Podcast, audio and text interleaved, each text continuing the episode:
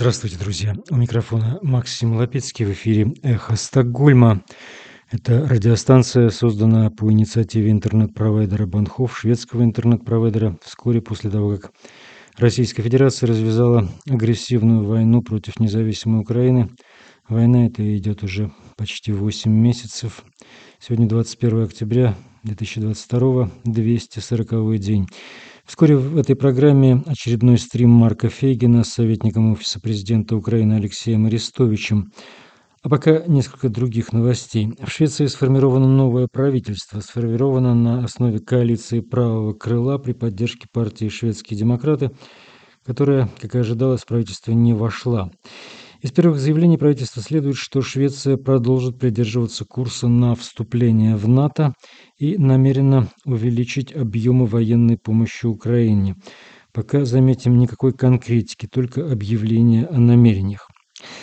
На дорогах Швеции взламывают и воруют оборудование из камер, следящих за соблюдением скоростного режима, пишет газета «Автонбладет». За последние полгода 100 ящиков таких камер были взломаны, и из них были похищены блоки, содержащие, собственно, камеры марки «Канон», радары и регистраторы, при том, что каждая такая установка стоит около 250 тысяч крон, это 25 тысяч евро примерно, и оценивается ущерб ведомством дорожного движения как весьма серьезный в 250 миллионов крон.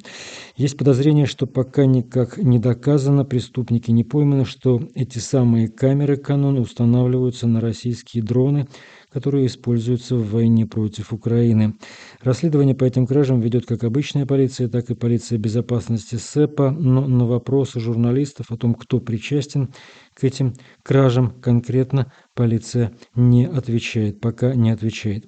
Еще одна новость аналогичного свойства. Объединение шведских шведской промышленности сообщает об участившихся случаях краж различных компонентов и материалов со шведских, из шведских компаний. И здесь также подозрения направлены в сторону российской стороны из-за известного дефицита компонентов для военного и гражданского производства в связи с наложенными на Российскую Федерацию санкциями. Заводы и фабрики Швеции призывают пересмотреть и усилить свои системы безопасности. Вы слушаете «Эхо Стокгольма» и сейчас включаем пятничный стрим Марка Фейгина с Алексеем Арестовичем, где обсуждаются самые последние новости, как политические, так и из театра военных действий.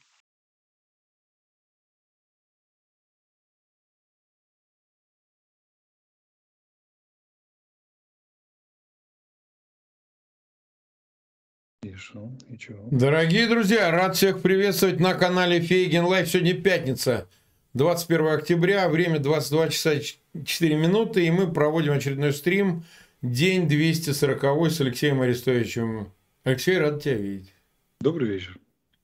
Ну да, а нас сейчас уже смотрит больше 175 тысяч человек, и 33 тысячи поставили лайки. Спасибо всем, друзья, что вы пятничный вечер тратите на двух таких олухов, как мы, и смотрите нашу болтовню. Я думаю, что она тоже местами полезна, но все равно благодарим за ваше время. Ну и, соответственно, просим подписаться на канал Фейгин Live. Не, один олух, это я, согласен. Арестович все-таки у нас по другой части. Вот, ну, поэтому подписывайтесь все-таки на канал Фейгин Live. Вот, очень вас об этом прошу, поскольку мы двинулись к двум миллионам. И обязательно канал Алексея Арестовича по описанию, по ссылке э, в описании к этому видео, там можно найти имя Алексея Арестович, нажать и оказаться на канале а, нашего собеседника и обязательно подписаться на его канал. Ну что же, начнем тогда с обзора того, что за сутки, за эти, за последние произошло. По-моему, событий много, такие, особенно на юге. На юге? А? На какие там события? Ха-ха, это мы сейчас зададим вопрос. Карту в студию. Карту в студию. Вот она уже появилась. Э, Начнем. Давай все-таки с левого берега Оскола, а с востока, реки, что там происходит? Почему Иордан? Она еще не Это, я, это устойчивое выражение советских времен, я помню. Каждый, а -а -а. каждый вечер в программе «Время» западный берег реки Иордан, там израильская военщина лютует. Она самая. Я помню, отец мне рассказывал, как он по итогам шестидневной войны, они с двумя друзьями, один русский, один еврей, пошли нажрались, когда узнали о том, что израильтяне, значит, всех Видели, перебили да? там. Угу. Ну, э, Марк, я надеюсь, в раю для таких, как я, есть специальное место, потому что каждый вечер повторять, что в принципе ничего не изменилось, но повторять, что именно происходит. А, ну, ты, ну, натура все-таки с элементами творчества, разнообразить это, разнообразить. Разно, разнообразивать. Я же с элементами творчества, когда я театральный товарищ, а когда у меня военная субличность, какое нахрен творчество? Равняясь с миром. Хорошо, окей. Значит, э, видим узкую полосу от Купинска до Кременной, да? Да. Синенькая – это наш. Я а это полоса знаю. – это зона, зона боев. Вот это вот. А розовенькая – это под Россией. Значит, э, вся интрига в том, не, не перережем ли мы дорожку между Сватовой и Кременной. Мы были крайне близки к этому. Но в силу определенных обстоятельств, накоплениями там всяких резервов и так далее, мы немножко сдали назад. Потому что мы стали на более выгодные рубежи, где удобнее обороняться от э, бесконечных атак смешных по два взвода, но тем не менее атак российских войск, которые поднакачались мобилизованными и пошли отбивать там страшную дорогу к Сватово Кременная. Ну, погоди, ну что, мобилизованные хорошо воюют? Нет, ну, просто а количество. Это просто количество. количество. Да, если по ну, тебе стреляют 4, да, по тебе стреляют 400 автоматов, пусть даже они очень плохо стреляют и не туда, это, это 400 автоматов, ты же понимаешь. Согласен. Батальонная группа, да, и так далее. Поэтому это вот так.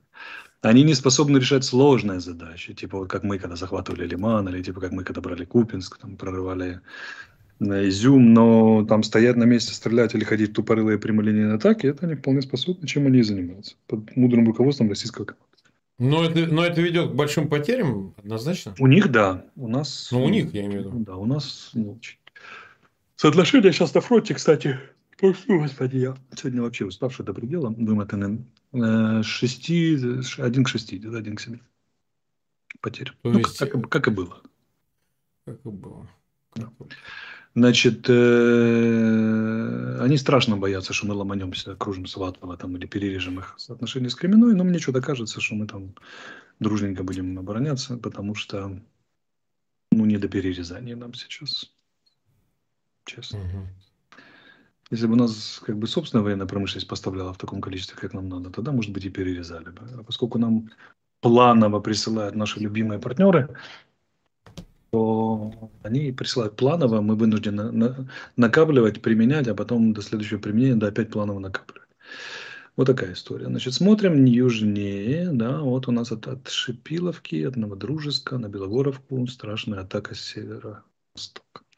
Они действительно похаживают там в атаке, тоже такие атаки. Рота побежала, полроты положили, через 4 часа опять рота побежала или на следующий день. Бестолковые абсолютно. То же самое атаки на спорное, абсолютно бестолковые, там южнее. А, вот, смотрим Бахмут. Угу. Значит, они немножко подсместились, подсместили усилия на восток и юго-восток. А до этого еще северо-восток был, Бахмутская. Там, там, там немножко ну, как сказать, но основные усилия, в общем, смещены на восток и юго-восток. Они с юга пытаются поднять Бахмут, вот там опытный Иванград, видно? Вот туда, угу. с веселой долины, значит, от Зайца. Так, идем. Идем, значит, еще южнее. Горловка, Маринка. Попытки отдельных вылазок тоже, обстрелов кто кого поймает на птуру, кто кого поймает на миномет. Запорожские обстрелы, работа беспилотников да, друг против друга, без активных действий на земле.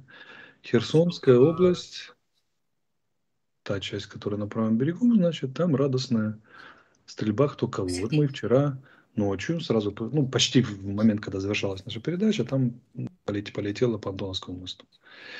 И удивительным образом накрыло российских корреспондентов, которые там телекомпания Таврия работают. Ну, а странные какие-то корреспонденты. Вот Клоков, Коков, ты этих имеешь в виду или еще Ну, вот которые там типа героически погибли э, на Антоновском мосту. А местные, как сказали телекомпании Таврия. На самом деле, мы, это же пророссийская история. Коллаборационный ну, да. канал, да, э, как это. И э, наше, наше командование, пресс-секретарь офицера, э, пресс-секретарь командования Юка четко сказала Наталья. Она сказала, что мирные не могут погибнуть во время, когда мы стреляем, потому что мы стреляем после комендантского часа. Угу. Все очень просто. Вот и все. Если они угу. там были, значит, они не мирные. Ну и понятно, пропагандисты, публика такая. Допущенная ну, тут, как говорится, война есть война. А, но целом ситуация в Херсоне. Давай вот мы о ней поговорим. А, вот понимаешь, как складывается впечатление? Сама, сама, так сказать, э, само командование московское, да, российских войск давало какие-то такие основания, ну, это выступление Суровикиной, в пабликах они обсуждают все те же, значит, эти пропагандисты, военкоры, что, в принципе, как бы ситуация плоха, что вот э, населенный пункт за населенным пунктом, они все равно медленно, но теряются. Вот с начала октября 80 населенных пунктов освобождено в Херсонской области, да? А, ну, там, на юге, вот 80. скажем, 80 весь правый берег имеется в виду. А я это читаю по пабликам. А, но что это означает, понимаешь? Э, нет ли здесь, ну, как бы преувеличения или наоборот какой-то ловушки? Или мы, может, чего-то не понимаем, когда будет взят Херсон? Вот на твой взгляд, опять же, используя злые языки. Кстати, есть анекдот про злые языки, но там опять пошлости меня обвинят, поэтому я не буду его пересказывать, я не возьмусь. Я это как бы Робею, как писал Горький. Ну? Ах, Марк, ничего конкретного сказать не могу. Опять? Конечно, потому что не определилась еще вилка, по которым пошли события. Они действуют по принципу плач-плач, карта слезу любит. Конечно, мы понимаем, что вот там вот, вот так вот у них все плохо, переплохо, но, но в этой части перебрал. Не части, но под, подразделения перебрасываются, скажем так. И но пока, это мобилизованные, это пока мобилизованные, но тем не менее, не только мобилизованные, там отдельные, как это, отдельные вполне себе кадровые уцелевшие. Пока абсолютно не похоже, что они создают какой-то страшный заслон, чтобы радостно все убежали из Херсона. А пока похоже на усиление на плацдарме. Или, скажем так, перегруппировка с неясными пока целями. Так. Так что ну, прямо такого дикого отступления нет. Там были романтические два дня, когда сбегал МВД, ФСБ и местные органы власти. Так. Э, но военные пополнялись только. Ничего такого там страшного. Пока отступательного. То есть ты думаешь, что это, возможно, какая-то и дополнительная игра? Вот давай предположим. А не, не, нет никакой игры. С заманиванием. Заманивание куда? Смотри, если мы, у нас были бы силы взять Херсон прямо сейчас, мы бы его взяли. А заманивание просто ломанулись в СУ, не. а там... Не, ну мы же не настолько идиоты, чтобы верить как? им словам. Нет, это у них развед, разведка ни хрена не работает, а у нас разведка работает. И она очень хорошо знает реальное положение вещей. И как ее не обманывай, что не говори, как бы мы, мы же знаем, что реально происходит, а не то, что нам рассказывают. С нами да. это не пройдет. А, Хорошо, вот. с дамбой, давай дамбу прям конкретно, а то если мы не поговорим про дамбу, то будет печально. В смысле дамбу? Новокаховскую? Заминировали да. Турбин? Э, ну, ее заминировали, да. И что они хотят с ней сделать? Во-первых, мы точно не знаем, заминировали или нет. Сказали, что заминировали. С высокой вероятностью заминировали, но до сих пор нет стопроцентного ответа. Это что раз. Во-вторых, ну, хорошо, взорвали. Что дальше? Пошла волна. Правому берегу ничего не грозит. Левый берег затопит. Местных жителей и российские войска, которые там находится. Самое главное, после взрыва этой банды снесет понтонные мосты, понтонные переправы, которые они построили и которыми они пользуются для снабжения. То есть подрыв этой дамбы, это означает полное отсечение российских войск на правом берегу от, как, от каких-либо даже намеков на снабжение. А им это надо? Угу. Теоретически это возможно в ситуации, если они полностью вывели до последнего человека оттуда всех. Сильно далеко убежали по левому берегу, куда не достанет разлив. И потом взорвали дамбу. Для чего? Угу. Но они обвиняют э, украинскую сторону в том, что они хотят взорвать дамбу, ну, обстрелять а ее, взорвать. Ну да, это тоже нелогично. Нам куда проще их оттуда выбить, чтобы потом воспользоваться для перехода на, на левый берег этой дамбой.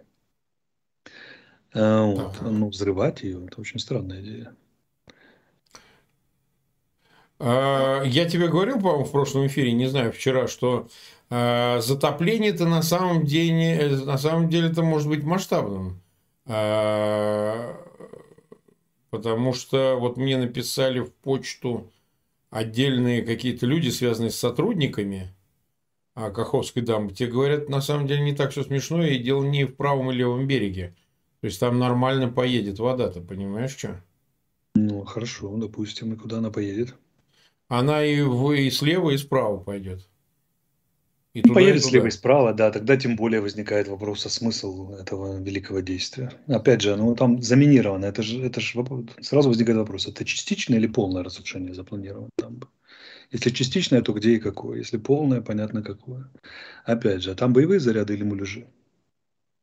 Можно же муляжи Ты имеешь в виду специально муляжи положить? И сделать вид, да, что мы страшно все заминировали, бойтесь, бойтесь. Как бы, да, угу. Вот это как раз может быть средство поведения, приемы и способы поведения противника в заблуждении, каковыми мы для них являемся. Там, да, и так далее. Поэтому это все... Я уверен, что там есть реальные заряды, но много, много других вопросов остается. Угу как элемент шантажа, элемент информационного воздействия на нас. Если Запорожская АЭС не, не получилось, ну давайте уже Новокаховкой. Да? Но самое интересное, что как бы уже перед начале войны Чернобылем пугали и так далее, и так далее. Они не могут двигаться ни от катастрофы, ни к катастрофе. У них все движение, это вот сейчас в очередной раз погибнет 25 тысяч народа или там или 100 тысяч народа от затопления. И они движутся от катастрофы к катастрофе, потому что они сами по себе катастрофы ходячие. Угу. Я, представляешь, война где-нибудь в Европе, да, и французы говорят немцам, а сейчас вот через, аккуратно раз в месяц придумают катастрофу, которая погубит сотни тысяч мирных жителей. Ну, вот как-то так. Так, понятно. А, вот смотри. А, вопрос тогда касается... Давай на Беларусь перекинемся, чтобы вот военную часть все-таки проанализировать в достаточной степени – чтобы она как бы была бы, была бы э, понятной. Э, ты чувствуешь эскалацию ситуации со стороны Беларуси или это только наши такие сенсативные какие-то переживания? Я, чувствую, я вижу и чувствую всестороннюю подготовку к эскалации. Так. Между, во-первых, это известная дистанция между подготовкой и, так сказать, приводом в боевую готовность, с готовностью выполнять, за, за, успешно выполнять за, за, задание по предназначению. И второй у группировки. И второй момент, как бы уже потом, даже наличие группировки же не означает непременное ее использование. Она может создавать угрозу, висеть, правильно? И так далее. Поэтому они себе копятся радостно, копятся по всем компонентам от сухопутной до авиационной, а мы за ними наблюдаем понимать. Ты понимаешь, ты что, вот меня больше здесь напрягает, э, ну, как и всех быть может, что они никогда ничего не передислоцируют просто так. Они вот в прошлом году два раза передислоцировали к границам Украины группировку, но второй раз все равно зашли.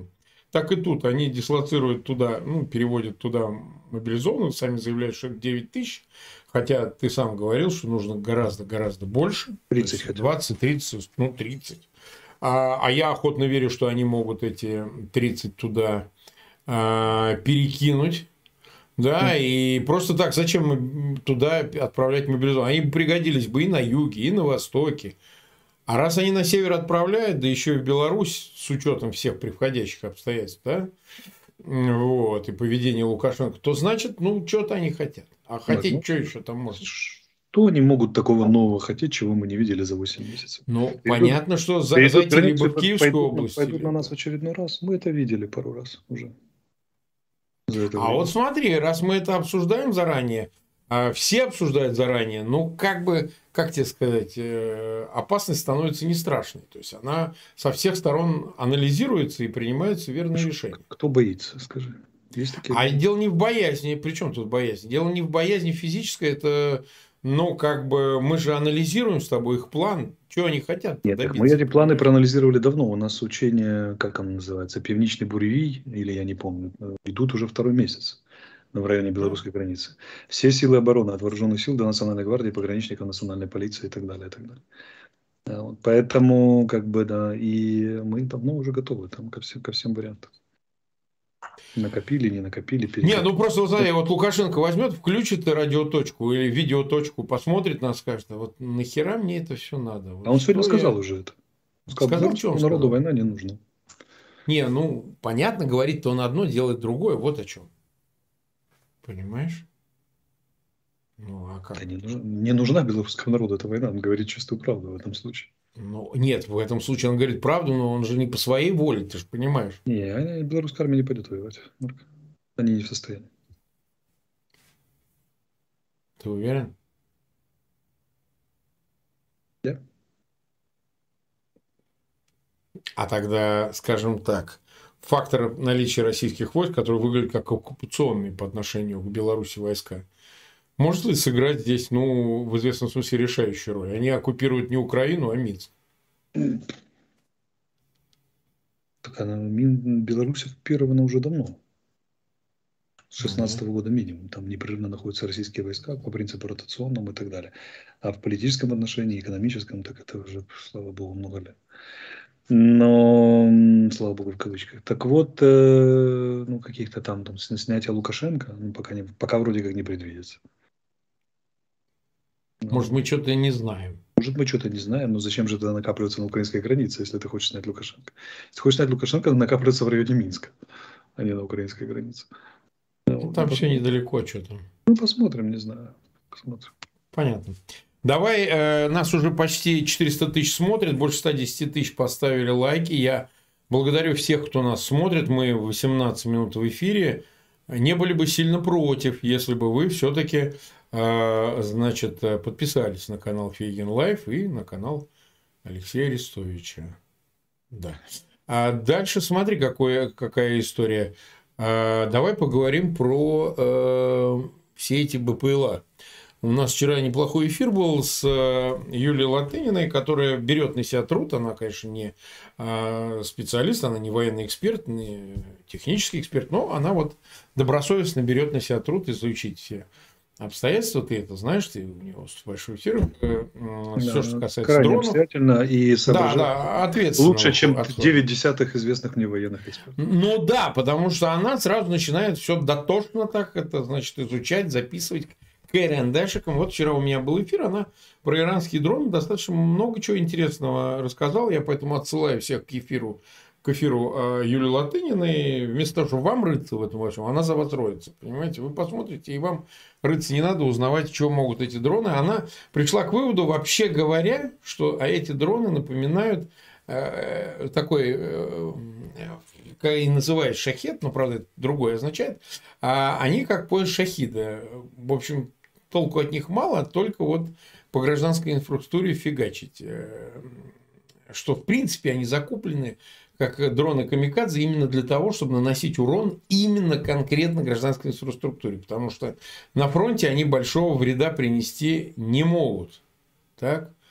А вот, э, соответственно, как ты расцениваешь, как идет ход э, обретения противосредств, э, средств против этих эм, иранских дронов, иранских, значит, БПЛА, для того, чтобы, в общем, эту проблему решить. Мы ее каждый день сейчас обсуждаем, но поскольку она остро стоит, они, конечно, очень много спрашивают в чате.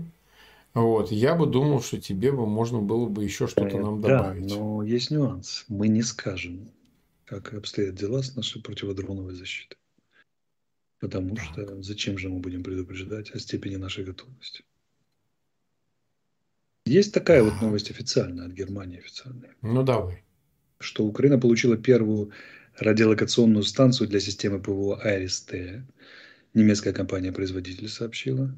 Так. Salt. Э, еще три системы TRML-4D будут поставлены в течение нескольких месяцев. Эти системы, в релизе написано, способны обнаруживать, отслеживать и классифицировать различные типы воздушных целей, сосредотачиваясь в том числе на малых, быстро, летя... быстро и низколетящих и и маневрирующих крылатых ракетах, самолетах, вертолетах, зависающих в воздухе.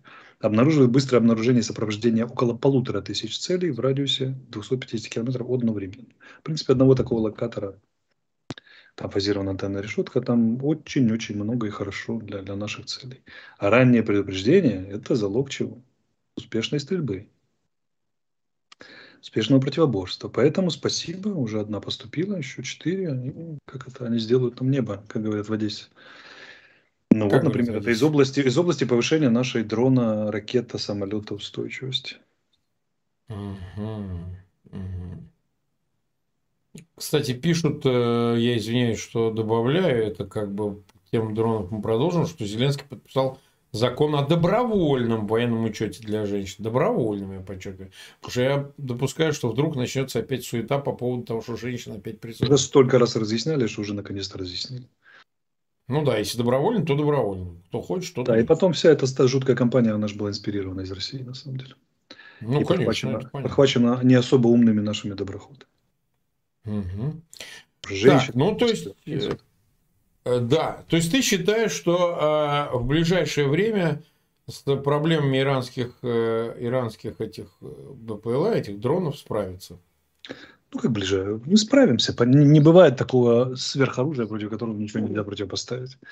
Ну, вот они, они придумали это, они обогнали нас в этом смысле, перехватили инициативу. А теперь наша, как это череда, наш черед. Мы отыграем сейчас, перехватим инициативу применения дронов, станет малоэффективным, оно и так сейчас сбивается в больших количествах. Ну, какой-то в разумные сроки мы сумеем купировать эту опасность. Вопрос, что они будут делать дальше. Очевидно, там расчет на страшные иранские ракеты. Так, а для нас формально Ага, ничего не меняется. Земля, земля. Ну, а ничего не меняется. По нам, как, как били земля-земля, так и бьют. Например, те же Искандер. Фор- формально ничем не отличаются. Мгм. Так, я тебя понял. Ну, в общем, будем ждать, как эта ситуация а, разрешится. 23 минуты, чуть больше мы в эфире, и 400, почти 15 тысяч нас смотрят. Э, Повторяю, пожалуйста, ссылки на этот эфир размещайте в своих аккаунтах в социальных сетях и группах. Нас стали смотреть из России немножко больше. Я бы не сказал, что существенно, но потихоньку прибавляется. Явно людей задевает. Они как-то как-то осторожнее начали относиться к перспективе оказаться, собственно, там, а, в тех местах, где пропаганда говорит, что они страшно побеждают. А оказывается, что не совсем. Можно вернуться в разных пакетиках. И поэтому я как раз призываю смотреть канал Фейгин Live, вечерние стримы с а, Алексеем Арестовичем. Ну, давайте теперь поговорим о веселых вещах. О веселых. Ну, вот э, Илон Маск продолжает, э, значит, свою твиттер-эпопею, твиттер-сагу. Он, значит, прокомментировал сегодня, сегодня, да? Прокомментировал? Сегодня, вчера это было, но мы это не Вчера обсуждали. ночью, сегодня утром. Не... Ночью, а, под утро, да, ну, разное время.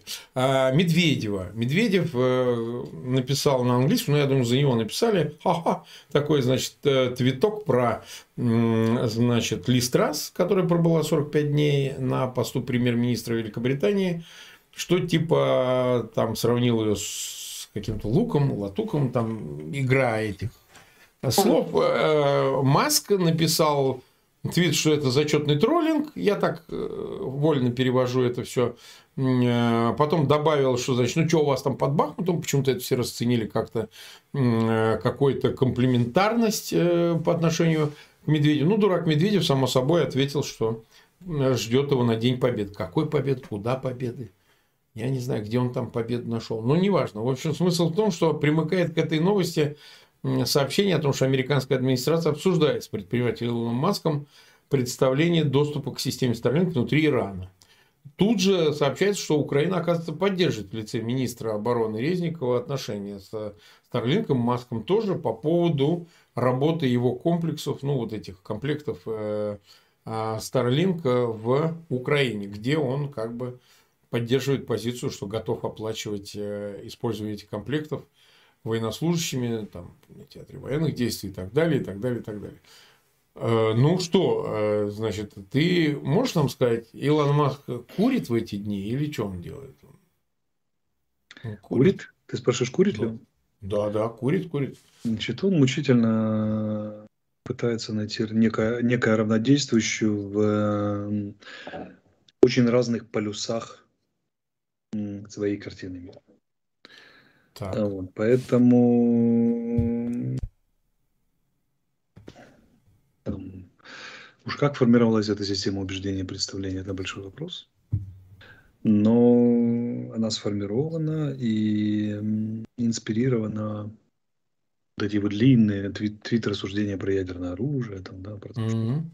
то все и так далее, и так далее. Как бы он понял, получил обратную связь, понял, что он слегка, возможно, переакцентировал некоторые моменты своей картины мира и пытается найти равнодействующее. А учитывая, что он бизнесмен, а, как бы, да, он а, ищет еще здесь, как это сделать с минимальным ущербом, а лучше с выгодой для своего бизнеса. Поэтому для меня это все выглядит с психологической точки зрения, все положенные стадии. Заявление, спохватился, не так поняли, сейчас правильно поймете, да, но все-таки вот с отсылкой к предыдущим заявлениям, пусть смягченным и так далее, и так далее. И в конце концов он однажды, я надеюсь, заявит, что по Москве надо навести. Э, в общем, что этот самый, что... И он будет содействовать. С детства был за Украину, да, путинский режим ненавидит и готов бороться с ним до конца. Ну, то есть ты считаешь, он дрейфует в эту сторону? Ну, похоже. Угу. В всяком случае, он дрейфует в риторике публичной. А он, что он там внутри реально дрейфует или не дрейфует? Или дрейфит, мы посмотрим. Кто это? Хорошо. Вот, я нашелся маск между тем, чтобы дрейфовать и дрейфить. Вот у него разброс, да, тут как бы в этом пространстве он мучительно пытается сориентироваться. Не, ну он не так не успешен в этом, потому что все равно он остается самым богатым человеком в мире, обладателем гигантских ну, активов и как бы, в общем, может себе позволить вот. А, значит, смотри, обсуждается тут еще одна тема, не безинтересна, которая прямую Украины касается, и по ней надо высказаться.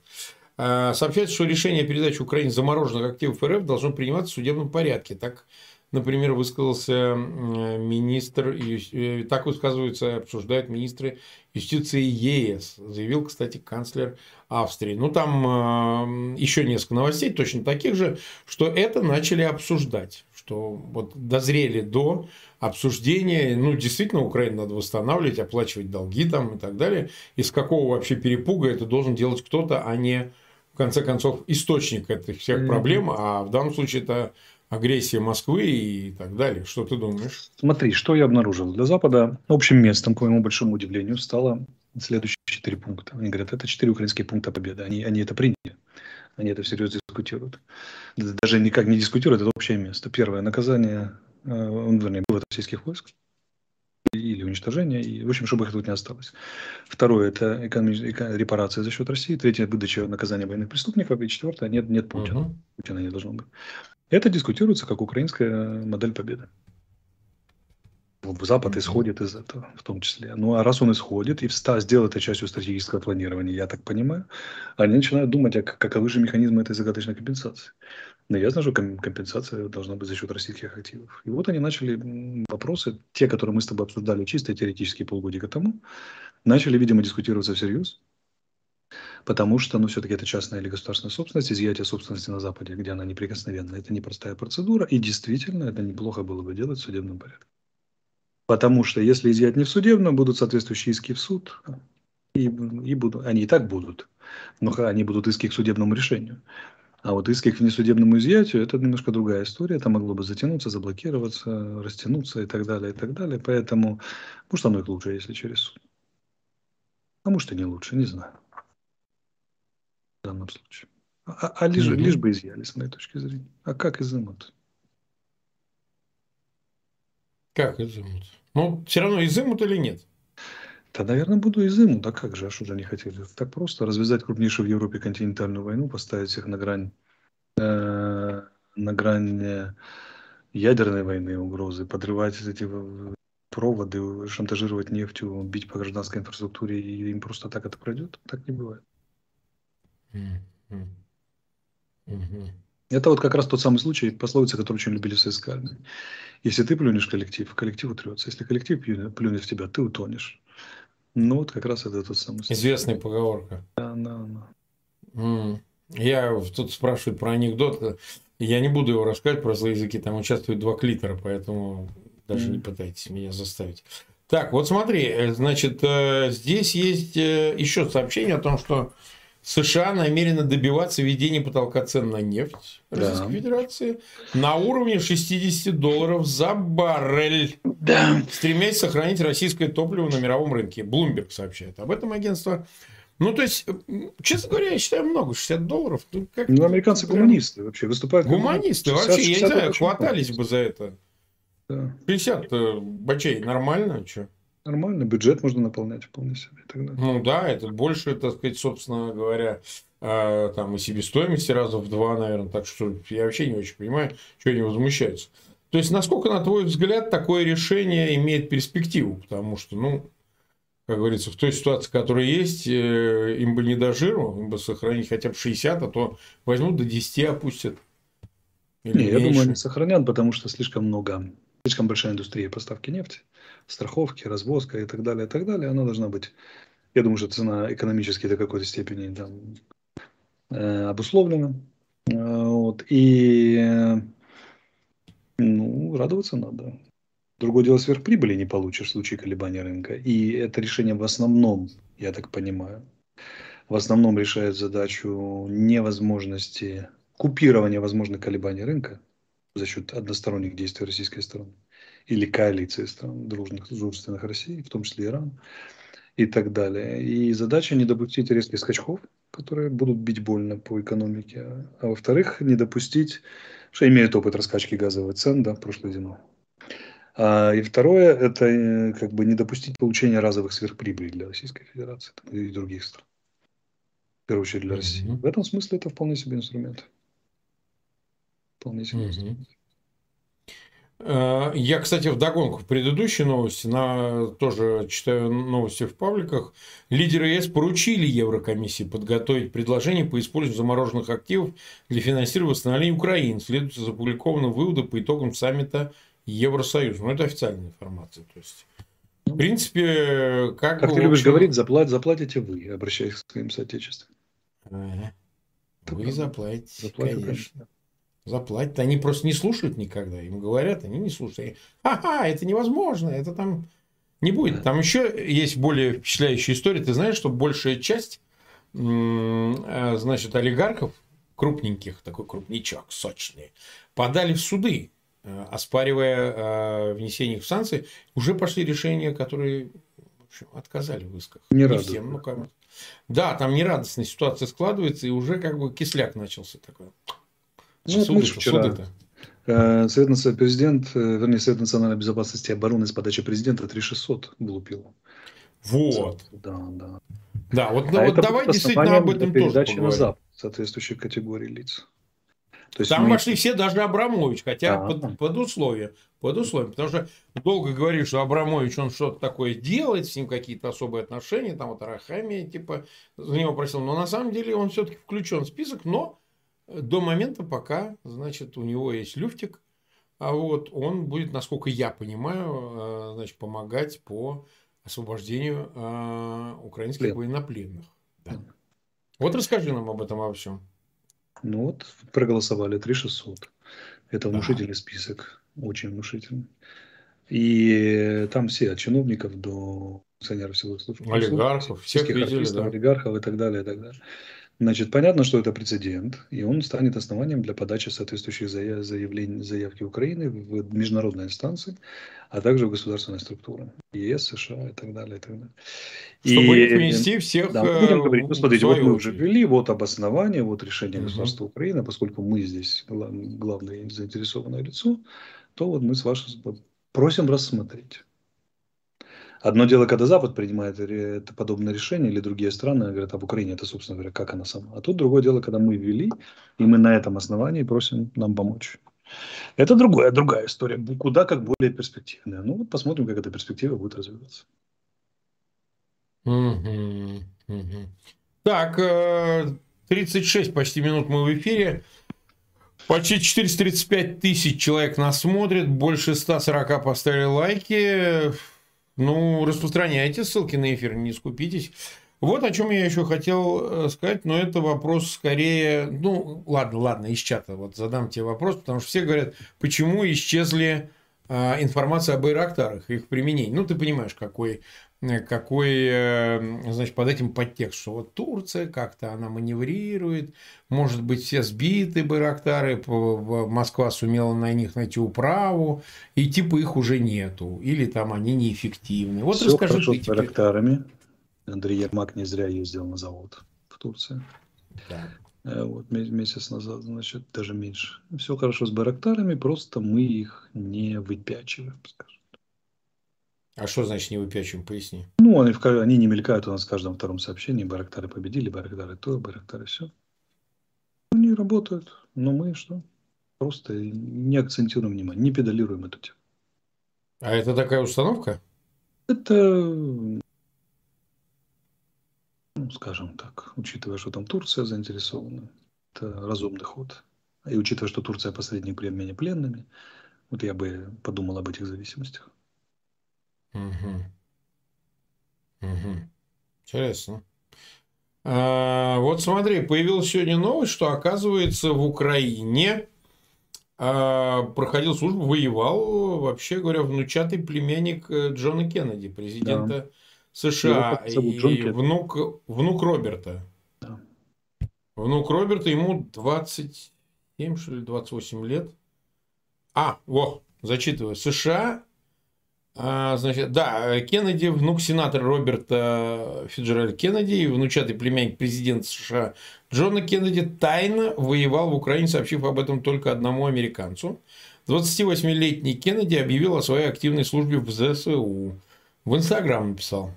Я был глубоко тронут тем, что я увидел в Украине за последний год. Я хотел помочь. Когда я услышал об Украинском интернациональном легионе – я знал, что пойду и пошел в посольство, чтобы записаться на следующий день. Вот, дальше он пишет. Люди, которых я встретил, прямая цитата, были самыми смелыми из всех, кого я когда-либо знал. Написал Кеннеди в Инстаграм. Мои товарищи легионеры, приехавшие из разных стран с разным происхождением и идеологией, настоящие борцы за свободу, как и граждане, которых я знал. Многие из которых потеряли все в своей долгой борьбе против олигархии за демократическую систему. Они знают, что это не война между равными, это революция. Ну, вот так. Очень по-американски. Но, смотри, все-таки представители истеблишмента, это же не то, что там Вася Пряник какой-нибудь там, да? Это очень серьезно. Серьезный тип. Ну, как бы он вернется, теперь как бы будет большим патриотом Украины, будет помогать и все Хорошо. такое. Вообще очень много людей э, знаковых с Запада и других стран побывало у нас. Особенно Южная Америка, mm-hmm. отметилась там и так далее. Юж, Южного, Юго-Восточная Азия. И, например, южноамериканцы, которые к нам приехали, очень антироссийски настроены, потому что они помнят финансирование э, левацких движений, и до сих пор все, все этой требухи там типа, типа наркокоммунистов, да, там и так далее, и так далее. И они говорят, о, пацаны, мы тут как бы разрешите, разрешите отомстить. Да, это офицеры спецслужб, полиции, тренированные такие парни. Ну, правые. Очень хорошо себя показали, правые, да. Угу. Очень хорошо себя показали. Вообще, иностранный легион Но... в боях за лисичанцев показал себя блестяще. Ага. Сейчас Северодонецк сейчас. А какая, какая численность приблизительно Такие. хотя бы? В чем измеряются этих э, легионов? Тысячи. тысячи. Тысячи. Я бы так сказал, тысячи и тысячи. Тысячи их и очень, тысячи. Их очень много, реально много. И они сейчас э, тоже находятся на, на линии фронта. Да, воюют. Да, часть находится, часть на отдыхе, часть на обучении, часть на ротации. Ну, общем, Не, ну понятно. Ну, то есть, так же, ну, как вооруженные силы Украины, нормально, нормально ротационная машина работает. Потому что в Москве разгонялся тезис о том, что под видом э, добровольцев, ну, то есть вот в этом легионе, находятся кадровые военные, э, инструкторы, специалисты узкие. Что такое? Отпускники? Отпускники? Так я же об этом. Нам можно, а никому Их там нет, да, да, да, их там нет. Нет, так они же с обидой, с каким-то даже вот... Вот сейчас они прочитают Кеннеди и скажут, ну как так? Да он же наверняка выпускник Гарварда или еще кого-то там. И вот он, значит, туда, он, значит, убивал наших, значит, соотечественников. Ну, как бы, нормальные люди. Если бы объявили свою войну Западу, и говорите, что вы воюете с Америкой. Да, с НАТО, Чего да. уже удивляться, что американцы и представители американского истеблишмента едут сюда с вами воевать. Они вот послушали и честно реагируют. Все как положено. Ну да, ну да. Тогда мы, мы, тогда мы идем к вам, все как положено.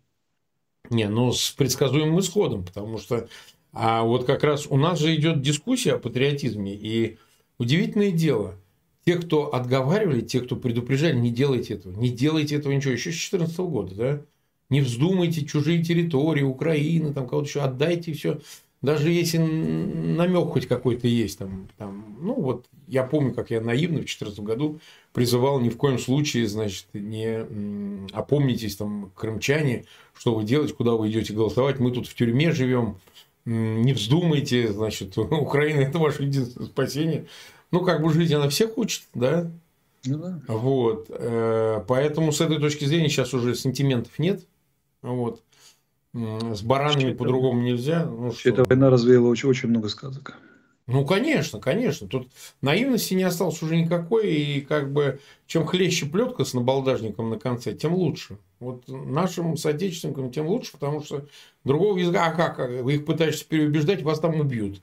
они туда едут. Вот сейчас разгоняется история айтишника, э, он из типа Сбербанк, что ли? Райфайзенбанк. А Райфайзен, да, я извиняюсь. Ну, Райфайзен российский. Основной дочка. оператор системы МИР российской. Да, да он, он, значит, поехал. Жизненная модель, как я говорю, 10 дней. Вот он там типа... Ну, его призвали. Призвали, да. Ну, понятно, мобилизовали его. Мобилизовали, 33 да. года парню через 10 дней погиб. Погиб. Зачем? 33 года. Куда? Зачем? Чего? Все. Был айтишник, нет айтишник. Ну, поэтому как бы мы э, на завтра оставляем все остальные темы. Напоследок, все-таки тут требует анекдот, анекдот я рассказывать не буду, я вам другой анекдот покажу. Сейчас мы попросим показать. Ты, э, наверное, не будешь слышать, у нас так технически устроено. Это разговор некого Маркова Соловьевым. Ты знаешь, был такой Марков, одесский депутат. Это Одесс. Не знаю, кем он у вас там был. Знаю, очень хорошо знаю, да. А, очень хорошо. Сейчас мы покажем маленький сюжет, люди поймут, почему мы его показываем. Напоследок 30 секунд. И все на экран. Вот я всем сердцем, может быть, я в чем-то ошибаюсь, но я всем, я понимаю, что если что, не дай бог прыгай, у стеночки нам стоять все вместе. Конечно. И никто нас с вами не пожалеет. Не, не. Понимаете? Никто нас с вами. Поэтому мы каждый на своем месте, каждый должен доводить, вот видя, если что-то можно исправить, я считаю, там многие. Я думаю, что сейчас эти выводы будут сделаны, понимаете? Но еще раз повторю, еще раз повторю, опираясь на людей, которые 30 лет разворовывали, грабили страну, мы ничего не поменяем, и войну не выиграем. И, знаешь, ну, еще...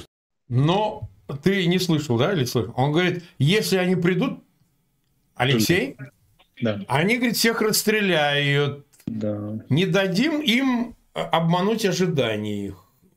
Да, они боятся к стеночке нам стоять все вместе. Да, а да, а да, а да. А как ты думаешь, кто их туда будет к этой щербатенькой прислонять? А? Он Они... этот э, жирненький знает, бывший жир, ну и он действующий жирненький знает, кто его будет слонить-то. Вот, передаем ему привет вот этой про, рукой, вот про, этой. Про час и натхнение, знаешь, да? Да, да, да. да. Не знаешь? Что это будет? Ну, расскажи нам, расскажи напоследок, Такие анекдоты, значит, Что, да, что, значит, Захидная Украина, а, Западная Украина, по-русски буду.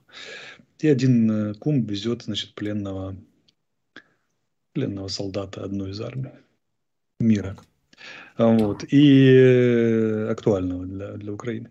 И везет, так задумчиво и так далее. И так далее. Он спрашивает, кум, а куда ты его тащишь? Он говорит, да в лес. Говорит, а что такое? Ну, хочу поработать немножко. Говорит, а хочу с ним работать, расстреляй прямо здесь. Он говорит, а не, маю час и маю натхнение. Имею время Понятно. и вдохновение. Да? Да. Ну, и как-то да. так. Да. Нет, а я отвечу... Анекдот, как... И реальным практикам да. не соответствует. Да, да, да, да. А я тоже напомню, значит, как говорили э, муджахеды афганские, мы заставили его долго жить. Да, да. А, да.